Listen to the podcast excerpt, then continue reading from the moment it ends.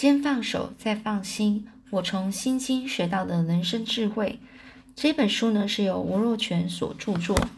那这一本《心经》呢，主要是呃，也是从《心经》的这个角度，还有它的整个内容呢去介绍，呃，要怎么让自己呢，呃，放手放下。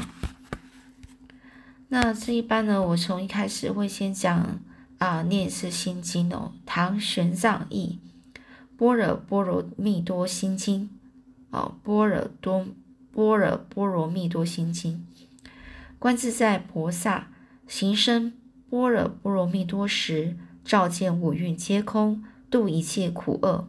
舍利子，色不异空，空不异色，色即是空，空即是色色，受想行识亦复如是。舍利子，是诸法空相，不生不灭，不垢不净，不增不减，是故。空中无色，无受想行识，无眼耳鼻舌意，无色声香味触法，无眼界，乃至无意识界，无无明，亦无无明尽，乃至无老死，亦无老死尽，无苦集灭道，无智亦无得，以无所得故，菩提啊，菩提萨埵。依般若波罗蜜多故，好依般若般若波罗蜜多故，心无挂碍，无挂碍故，啊无无挂碍故，无有恐怖，远离颠倒梦想，就近涅槃。三世诸佛依般若波罗蜜多故，得阿耨多罗三藐三菩提，故知般若波罗蜜多。是大神咒，是大明咒，是无上咒，是无等等咒，能除一切苦，真实不虚。故说般若波罗蜜多咒，即说咒曰：揭谛揭谛，波罗揭谛，波罗僧揭谛，菩萨菩提萨婆诃。是这个心经哦。那我们今天开始要讲的是从这个舍利子是诸法空相这边开始开始哦。那这个舍利子呢，这边讲的哦，这本书在分第二阶段哦，第二部分，真的或许也是假的，理性思辨，感性包容，能不免落入是非对错的疑惑。世间所有会令人着迷销魂的。通常也都会带来伤害自身，唯有看清爱是一切的本质，才不会被恐惧和诱惑所淹没。哦，那这边第一个讲的是舍利子哦，这边讲舍利子是佛经中经常出现的，相传是佛佛陀最远呃伟大的弟子之一，因为舍利子的智慧空性过人。才成为佛陀讲解心经时主要问答的对象。哦，就这作者就说呢，读过了很多的佛教故事，对于舍利子拜佛陀为师的这个过程呢，有不同的版本。但是呢，共通之处就是舍利子原本很有自己的想法与见解，也有一群追随他的门生。但是因为体悟到诸法因缘生，诸法因缘灭。当下决定呢，改学佛法。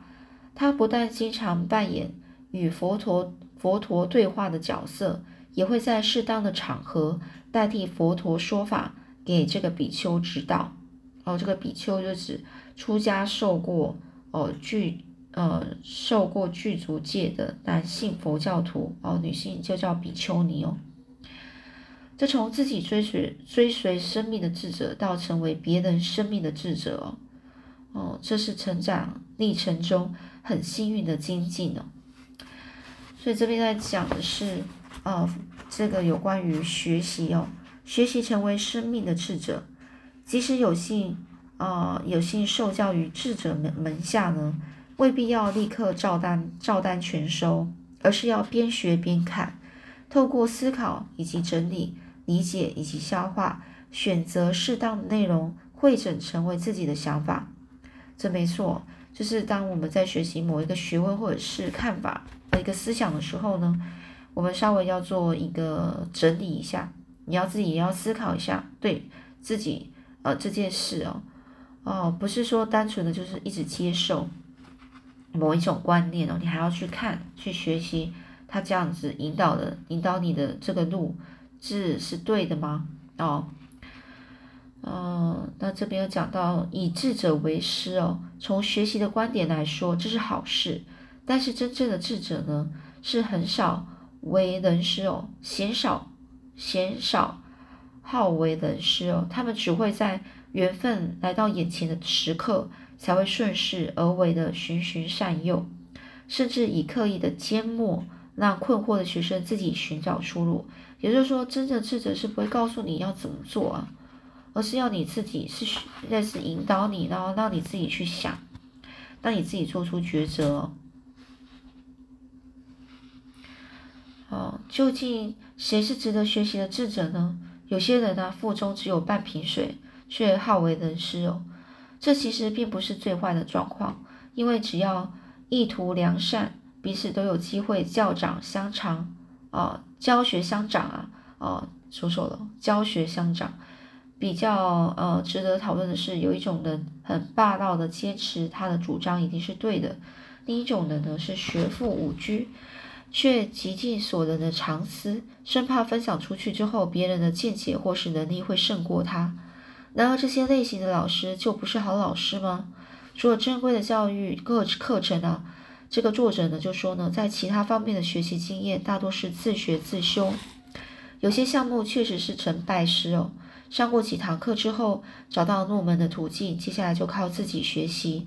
如果有不懂的地方，再配合阅读或是请教专家。在这些过程中呢，有幸遇见了各种类型的老师。刚开始也会对老师有主观的印象，后来发现呢，每位老师都有他的优点，也可能有部分的限制。身为学生的我们呢，是不宜太快主观的去评论老师，而是要试着打开心胸。以没有任何价值判断的立场去向他们学习，但是呢，这作者就说了，他也会提醒自己，即使有幸受教于智者下门下呢，也未必要立刻照单全收。哦，就刚刚我们说的，是要边学边看，透过思考及整理、理解及消化，去选择适当的内容，汇整成为自己的想法。哦。恳请生命导师指点迷津，但不要过度依赖标准答案哦。即使如此呢，呃，作者认为呢，生命中可以遇见良师是非常幸运的事，只是不要轻易相信太过离奇的说法，也不要过度依赖对方给你的人生解答，这样子有机会因为他的指导而得到成长。如果你想得到的是，你想到的是因为他的加持。而趋吉避凶，那这个求学的心态本身就有问题，更别怪对方不能让你如愿以偿。真正好的老师会指引你一个学习方向，透过忏悔与感恩认识自己，与别人连结，而不是一味的假借名义叫你缴钱购买法器，或者是借由金钱的捐献替你过去所有的错误或罪过赎身哦。基本上，一个会说你有罪的上师，他的心就已经不够慈悲了。如果还要你花钱消灾，甚至伤害自己或家人的关系，很可能是他的法力无边哦。无边的边是骗人哦，骗人还没打草稿哦的意思哦。所以呢，这讲到这个，所有超越问题本身的解答，都是因为。啊，让困惑中的人领悟爱的真谛，而显得如此意味深长哦。哦，这是讲说与良师益友哦之间啊，所超越问题本身的解答，都是因为困惑中的人领受爱的真谛，而显得意味深长。这个这句话也是真的很有意境哦。嗯，接下来下一句哦，在讲舍利子是诸法空相，不生不灭，不垢不净哦。哦，在讲的是这个色，呃，色不异空，空不异色。这讲真诚面对自己的虚实啊，我们总要经过很多人生的阅历，然后完整消化吸收，才渐渐渐了解所有的皱纹都有意义。有些皱纹代表了智慧，有些皱纹代表沧桑啊沧桑，有些呢是代表了苦难。在讲呢，就是空不异色，色不异空的一些事情哦。心经里的色不异空，空不异色，说的是指出。表象与内在的虚实，提醒万物是万事万物都有一体两面的成像，也是要我们不要执着于美丽的外观，因为肉身与物质呢都不会永恒存在，它处于不断的幻化改变的状态，也在逐步走向衰亡。可以珍惜当下，但别妄想留住它，否则这些执着与妄念就会产生无尽的烦恼与痛苦。哦，这所谓的空啊，就是一切事物的本质都是短暂的、不不真实的、哦不稳定的、哦是很长不稳定、很长的存在，也就是它是一直变化，彼此相对的依存，因缘和合成哦，因缘和合成发成发生哦，也就在讲这个那个。呃，所谓的色不异空，空不异色的事情，展现自己最真实一面，需要完全接纳的智慧。哦，这个有时候呢，你看到的表象看到是这样，但不一定就是这样。他们这边有一个举例哦，就是说他早上呢清晨慢跑回家，在路上早餐店啊门口遇到社区邻居呢，这位邻居呢是一位大概二十六岁的大女生哦。刚毕业两年，在外商公司当的业务，个性是活泼外向，对人体贴，而且很有礼貌。但是令作者费解的是，这天早上呢，他们遇见了，在街头遇到这个女生啊，竟不理不理这个作者。刚开始呢，这个女生呢是假装没有看见他，而直到这个作者主动打招呼了，这女生才勉强点了头。那之后呢，他就在想啊。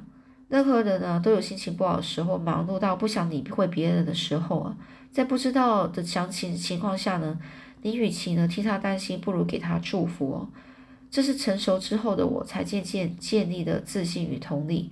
年少时的我，如果碰到这样的情况，很可能会就是在想，我到到底是哪里得罪他了哦，在边呃瞎猜哦半天哦。这种事情啊，不但无助关不助关系的改善，还困扰自己很久，哦，所以呢，就是在成熟之后，他就不会这样的，就这样说，哎，就是祝福他啦，就不会再次再去细想了。但是以前他会想到，我我到底是哪里得罪他了？哦，就当这个作者想到自己内在的转弯而莞尔一笑的时候。有一天呢，这个女生竟然从后面追上他，手里呢是提着早餐店的三明治和奶茶，气喘吁吁的对这个作者说：“哎呀，吴大哥，对不起啊，我觉得自己刚刚很没礼貌，要跟你道歉。其实是因为我没化妆啦，素颜看到你有点手足无措，才会不好意思跟你打招呼。”经过这番解释呢，这作者呃就呃想到他的立场啊。顿时之间也也明白对方的顾虑哦，体会他对素颜的在意啊。其实观察力向来敏锐的这个作者呢，当然也留意到他的素颜，只是在他的眼中呢，素颜的他皮皮肤就不错啊，五官很好，化妆的跟化妆的他相较之下，虽然有不同的感觉，但没有美丑的差异。也就是说，他觉得这个外表呢，真的是还好。这作者就说，我们总是要经过很多人生的阅历，完整消化吸收，才渐渐了解所有作文都有意义。哦，也就是说，对于有一点有点年纪的熟女，几乎很难是说服说说服她去欣赏容貌衰老的美丽哦。即使像我这样的中年男子，也不也不容易百分之百坦然接受所有的皱纹都美丽这件事情哦。所以呢，这是。在在当他在当我我们呢，就是渐渐明白这个道理的时候呢，皱纹也悄悄地爬上眼角的额头，对镜中的自己诉说着属于他的意义。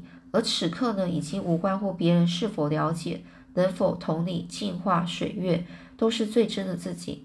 转瞬转眼一瞬呢，不再痴迷哦。也就是说，当你都已经明白了这个美丽的这些岁月代表什么，然后你不在乎的时候呢，你的年纪呢又又已经突突然之间呢，你就不会在意了哦。这个年纪到了，你就会知道了哦的意思啊。接下来下一句再讲哦，这讲是诸法空相。呃，舍利子在想色，舍利子说，啊，色不异空，空不异色，色即是空，空即是色，色即是空，空即是色。在讲，嗯，心中啊，心经中的这一句是在讲，嗯，在讲色，呃，这色不异空，空不异色，色即是空，空即是色，受想行识亦复如是。这段字啊。短短二十四个字，讲的都是大部分人啊这一生都很容易执迷，而且无法参透的道理。色跟空之所以没有差别，是因为一切都因缘相生哦。这因缘相生呢，在讲一切事物的生成、发展、消化、消亡啊，都是各种条件的关系决定的，没有恒常不变的的恒常不变独立存在的字体，都是因为因缘和。和假名安利的，哦，就是缘起的当下即是性空哦，性空的当下即是缘起啊。色与空，哦，就是这个差别。在佛法中的空啊，并非完全没有不存在哦，而是因为哦，所有的形貌都在不断的改变，不会很久存在哦。只能了解理解因缘性空的道理，就不会过度执着于外貌被人。或事物的表象给牵着鼻子走，凭当下一时片面的印象就给予好或是坏的价值判断，甚至产生贪婪或是恐惧的心念。花开与花落只是生命形态表现的改改变，如同种子与大树，虽然形貌差异很大，但只是因缘因缘因缘而生哦。就生命的本质来说，两者其实是一样的哦。哦，只能做好因缘性空的心理准备，就不会执着于外貌，凭当下片刻的印象就给予好或坏的价值判断，甚至产生贪人贪婪或是恐惧的心念。哦，不要因为形貌的差异就轻易的忽视种子的力量，也不要过度仰赖大树的依依赖依靠。正如美与丑，只不过是我们对外貌变化的相对定义。并不是真正的实相，不要被美丽的事物给诱惑，也不要歧视丑陋的外观。这个圣严法师在讲解心经时提到很多关键的概念。色不异空是说一切物质的现象皆不离成住哦成，然后住成是成功的成哦住住下的住坏哦坏心的坏空空空空难言的空哦的四态。肉身的生命不离生老病死的四苦，临时有而终归空哦。从空而有，还原为空。现象虽有，而自信是空哦。你虽然看到是有，但是所有事物自身拥有自体形成、自身决定存在的形态的性质呢，其实是空哦，是一直在变化的啊。圣严法师，他针对色不异空，空不异色，色即是空，空即是色，给大众的开示为：一切物质现象虽然自行皆空，但不妨碍因缘而有。也就是说呢，每个字体呢，字体自身呢，决定存在的形态呢的性质呢，是一直变化着，但是又不妨碍这个因缘而有，就是呃缘起。哦，一切事情的生成发展呢，就是因为缘分、因缘哦和假名所成立的，所所安立的。所以呢，意思就是说，这些现象啊，都是在变化着哦，但是又不妨碍彼此啊。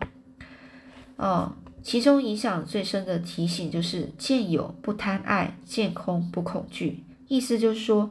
当你拥有的时候，不要执着于这份满足的感觉。有一天如果失去它，也可以因为不感到顿失所依而害怕恐惧。就以这个作者经验来说呢，就是他经常是到各地演讲，或或是透过网络举办线上论坛，无论是实体的场地或是虚拟的空间，只要观众或是学员高都是高堂满座，就会让负责主讲的我呢感受到热烈的气氛和开心，但却不能因此执迷留恋啊，否则将来碰到人数不多的场合，那岂不就是失落沮丧，提不起劲来了？而且这。就算呢，再热络的冷潮呢，也会有曲终人散的时刻。当观观众呢是退场之后呢，看到空空荡荡的现场，不能因为留不住美好的时光就感到悲伤遗憾，而是要为下一次的演出继续继续的努力，勇敢的努力哦。所以要记取“见有不贪爱，见空不恐惧”的这十个字，让这个作者呢是无论碰到了美或丑哦，或是。让我就是让他自己提醒自己哦，青春或者是美或丑，青春或是衰老的当下，都能够把这些每一次的经历呢，当做是心灵最好的锻炼哦。哦，应并且呢，应用在我们对生死的看法，愿意接受死亡的必然，甚至是从出生的那一天就开始往这个方向走去。当死亡与时光哦，时间呢都消消失的那一刻。就不再感到害怕、恐惧，把自己锻炼到这个程度，涅槃和轮回已经没有差别哦。这涅槃呢讲什么呢？是梵语哦，是讲哦灭除烦恼哦，哦脱度生死哦，这断灭生死烦恼原籍的意思啊。就在讲，当你死的时候啊，跟轮回啊已经没有什么差别了。死亡啊，就是这涅槃的死亡哦，就是你。呃，断灭生死烦恼哦，原籍的意思啊。好，那我们今天就想到这里了，讲到这这个前面设色粒子，色不异空，空不异色，色即是空，空即是色。哦，下次我们再讲受想行识亦复如是，是什么意思啊？下次再说喽。